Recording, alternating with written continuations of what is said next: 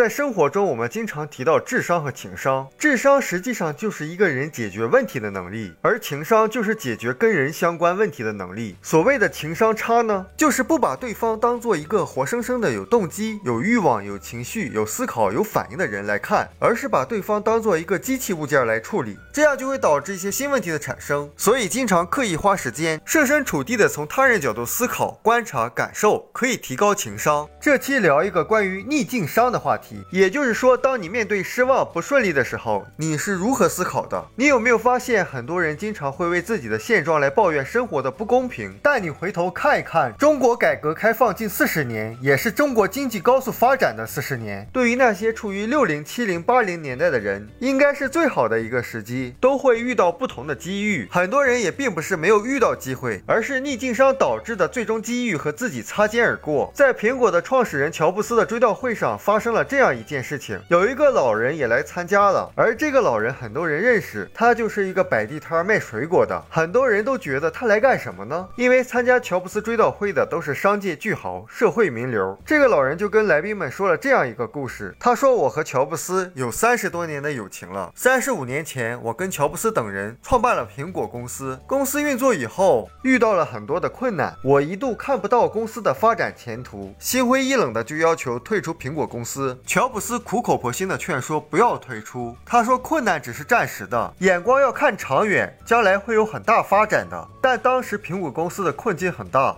他心灰意冷，最后以八百美元卖掉了拥有苹果公司的百分之十的股份，彻底离开了苹果公司。几十年过去，他做了很多事情，开过店，办过厂，可结果都一事无成，最后只得靠摆地摊维持生计。如今，那些当年他以八百美元卖掉的股份，已经价值三百五十亿美元，折合人民币两百多亿。听了这个老人的故事，各界人士都唏嘘不已。没想到，这个毫不起眼摆地摊的老人，竟然是当年跟乔布斯共同创业的人。如果当时他不把那百分之十的股权卖掉，那他现在就是超级亿万富豪了。美国《纽约时报》在报道这件事中写了这样一段话，让人回味无穷。我们常常听到有人感叹命运的不公，老天待我不公。其实我们每个人一生中都面临着各种选择，越是在困难和挫折中，越能考验一个人。乔布斯的智慧就在于，在他人生和事业陷入低谷中，依然能够看到前面闪烁的微弱光亮，然后一直坚持走下去。所以，当一个人面对逆境、面对失望的时候，眼光一定要长远。只要选择的事情是正确的，一定要坚持不懈。所以，一个人的逆境商，也就是一个人历经挫败而热情不减的能力。我们书友会希望用十五年时间，带动一亿人读书，